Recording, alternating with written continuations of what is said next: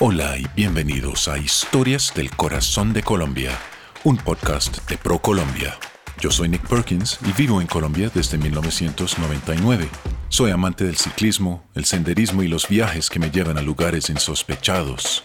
Durante mucho tiempo había soñado con organizar un solo viaje que me permitiera conocer todos los departamentos de Colombia, de principio a fin, pero no lo había logrado hasta este año, cuando por fin pude planear el viaje de mis sueños, un recorrido que me llevaría a los 32 departamentos de Colombia y a su ciudad capital, Bogotá, para pasar un día o dos en cada uno explorando la magia de su geografía, la inmensidad de su biodiversidad y la majestuosidad de sus paisajes, mientras me envuelvo en la calidez de su gente en cada episodio del podcast exploro sitios emblemáticos de un departamento particular.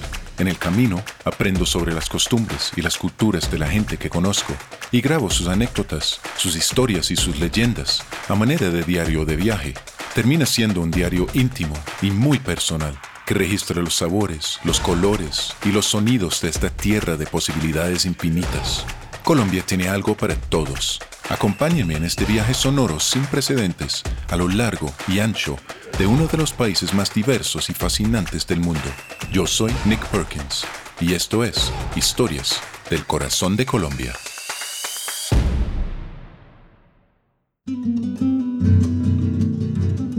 Estoy a punto de llegar a los termales de Santa Rosa de Cabal, en el departamento de Risaralda. Risaralda está en el eje cafetero, en Colombia, en la cordillera central. Es uno de los departamentos más pequeños de Colombia y sé muy poco de Risaralda. No es un lugar a donde yo he venido mucho, solamente he venido acá una vez antes, así que tengo muchas ganas de conocer a mi guía Freddy, quien me va a contar un poco más sobre el lugar y sobre su historia personal. Suena como una persona muy interesante. Dejaré que él cuente su historia más adelante. Él me va a guiar, me va a llevar desde la parte comercial del sitio hacia los nacimientos que están mucho más arriba en la montaña.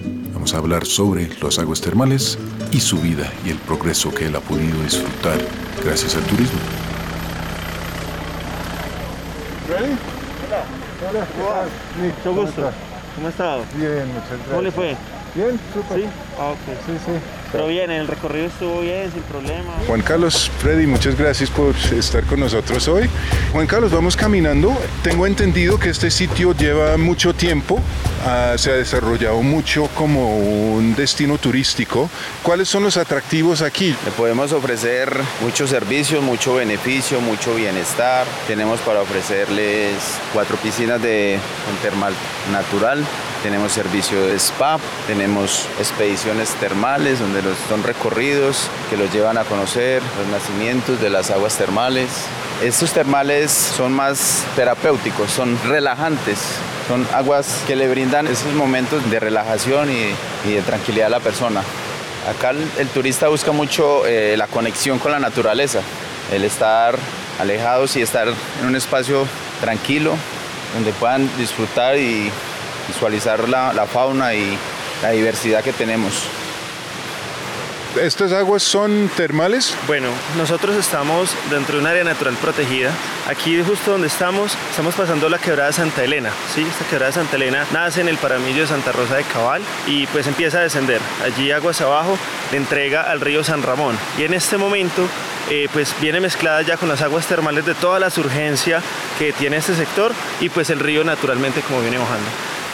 Bueno, Nick, te tienes que tomar la foto aquí en la cascada. Mira, esta cascada es una de las cinco cascadas naturales más fotografiadas de Colombia, pues se ramifica en cinco divisiones de forma natural. Sí, es la cascada de la quebrada Santa Elena, como le venía diciendo ahorita. Yo creo que se tiene que tomar la foto, no se puede ir de Termales Santa Rosa sin esta foto.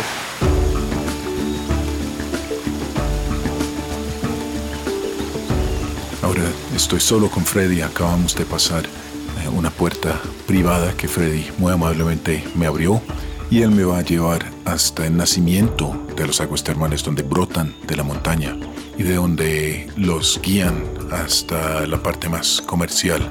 Me dice que nos vamos a demorar más o menos una hora subiendo dentro de un bosque andino hermoso y me dice que el agua arriba obviamente va a ser mucho más caliente porque es, mucho más cerca a la fuente. Y ellos han hecho una especie de baño turco natural donde podemos ir a limpiar los pulmones con el vapor que sale de las aguas mucho más calientes, más cerca al nacimiento. Freddy, cuéntenos un poco cuál es su historia, cómo llegó aquí a laborar en esto en que labora, que evidentemente no es solo labores. ¿Cómo es su historia de llegada a este punto? Bueno, Nick, mira, yo soy santarrosano, yo tengo 27 años, mis padres son de aquí de Santa Rosa de Cabal. Uno siempre desde pequeño le dicen y le hablan sobre termales, así como se habla del chorizo. Pero pues, sinceramente uno no habla nada más de, sino de las aguas termales cuando está por fuera. Yo empecé a estudiar administración ambiental y quería hacer, digamos, un énfasis profesional en un desarrollo turístico, pero basado en un tema sostenible. Yo empecé con termales muy pequeño, no me había graduado de la universidad y empecé como coordinador ambiental operativo. Sinceramente me encontré con un mundo muy diferente a lo que yo venía pensando porque yo creía que termales eran solo piscinas y resulta que termales lleva más de 80 años de historia queriendo fortalecer la parte natural. Son más de mil hectáreas que tiene termales en bosque de recuperación. Estamos caminando por un sendero totalmente recuperado son predios privados y hacemos un trabajo mixto, lo hacemos con escuelas, con niños. ¿sí? Traemos chicos de primaria y secundaria para que nos ayuden a hacer los procesos de mantenimiento y reforestación de las cuencas. Es un trabajo que se hace eh, con la zona aledaña y pues es bonito, es bonito porque no es solo reforestar, sino también dejarle como al chico esa virtud ambiental que quizá no se tiene. Entonces es muy interesante ver cómo los estudiantes empiezan a tener un concepto una concepción del cuidado. Nosotros acá incluso estamos pasando por un camino real, ¿sí? este camino comunicaba toda la zona de Caldas con Risaralda y lo que es ahora el Quindío, entonces era muy transitado. Es, digamos que recuperar toda esta historia nosotros lo hemos estado haciendo desde esta expedición termal, no solo hablando de los beneficios del agua, sino también hablando de toda esa riqueza natural que tenemos. Nosotros, eh, pues como estás viendo, vemos verde por todos lados. Entonces tenemos un bosque en recuperación. ¿Recuperación de qué? ¿Cuál era el estado antes de comenzar el proyecto de recuperación? Bueno, Nick, mira, esta zona, como todo lo cercano a Santa Rosa, hace unos 80 años hacia atrás, eh, pues aquí extraían madera, eran todo esto que vemos verde, era lleno de ganado y pues también quemaban para generar carbón. Entonces digamos que ecosistémicamente era algo muy pobre, pero eh, luego de que la familia, eh, digamos, adquirió la propiedad, empezaron a tener un sentido de pertenencia con la parte ecosistémica, ¿sí? Ellos han querido generar esa armonía entre la parte natural, pero también en generar turismo.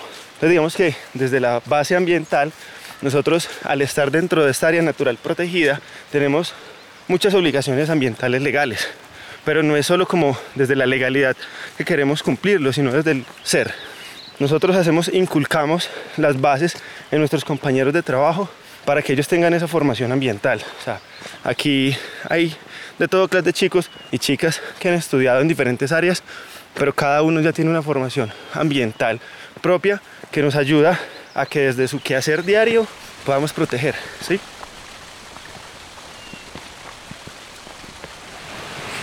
En esta parte que estás viendo acá al frente eh, tenemos como el tanque principal de captación de agua termal. Aquí no es un nacimiento, solo lo que hacemos es captar todos para que los sólidos con que viene el agua se sedimenten. Pero aquí, obviamente, vemos todo el tema pues, de el vapor de agua y la temperatura. Si quieres, puedes tocar con cuidado. ¿Cuántos grados tiene en su punto de salir? Pues es difícil, ¿cierto?, saber una temperatura exacta porque confluyen muchas cosas ecosistémicas que pueden aumentar y disminuir la temperatura, pero puede ser entre 57 y 62 grados centígrados, oscilando esto por clima, o sea, si está lloviendo o no lloviendo, pues entonces eh, puede aumentar o disminuir la temperatura. No tenía idea que la fuerza, el, cauce fuera, fuera tan fuerte. Es una fortuna, porque usualmente los nacimientos son muy pequeños, son los llamamos ojitos de agua. Este nacimiento número uno del balneario eh, tiene mucha fuerza, es casi, nos aporta casi el 60% del total de agua termal que utilizamos a hoy. Digamos que nuestras aguas son aguas telúricas, hay que comprender de que las aguas termales pueden ser de origen magmático o telúrico. Nosotros tenemos un origen telúrico es muy diferente, incluso por eso cuando ahorita estábamos en el, tanque de captación, pues no se sentía ese olor azufrado que usualmente en las aguas termales se encuentra. E incluso hay personas que nos preguntan a nosotros si nosotros calentamos el agua, porque en las piscinas tampoco se percibe ese olor que es lo que genera el azufre, la condición digamos como natural de las aguas magmáticas. Nosotros, ¿qué hacemos? Pues explicarles el origen del agua telúrica, cuál es la diferencia, los componentes de minerales y el ver pues digamos como esa capacidad de para que ya la gente comprenda cuando está en un agua eh, magmática, sepa, oh bueno, pues esto es agua magmática, es, ¿cierto? Como los minerales que eh, predominan sobre los demás y nosotros acá con la telúrica que es totalmente diferente. Eh, aquí en Santa Rosa hay dos termales, eh, nosotros tenemos telúrico, ellos tienen magmático. O sea, si tú vives la experiencia en Santa Rosa, en ambos termales por separado, vas a encontrar las dos diferencias, que eso es algo también que no se encuentra en gran parte, ni siquiera del mundo. Pues eh, tener en un mismo lugar, en menos de una hora, ir a dos lugares con dos diferentes tipos de agua termal.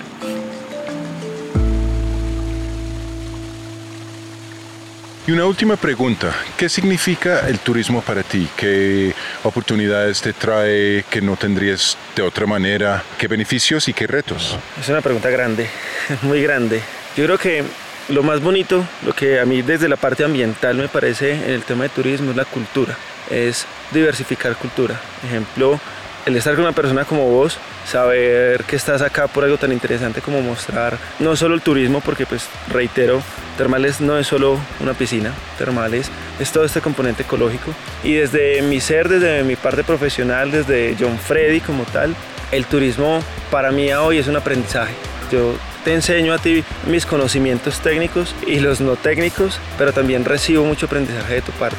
Tú todos los días crees que aprendiste algo porque en la noche te acuerdas de lo que tal persona te dijo, lo que recordaste de que cierta persona por un comentario hizo.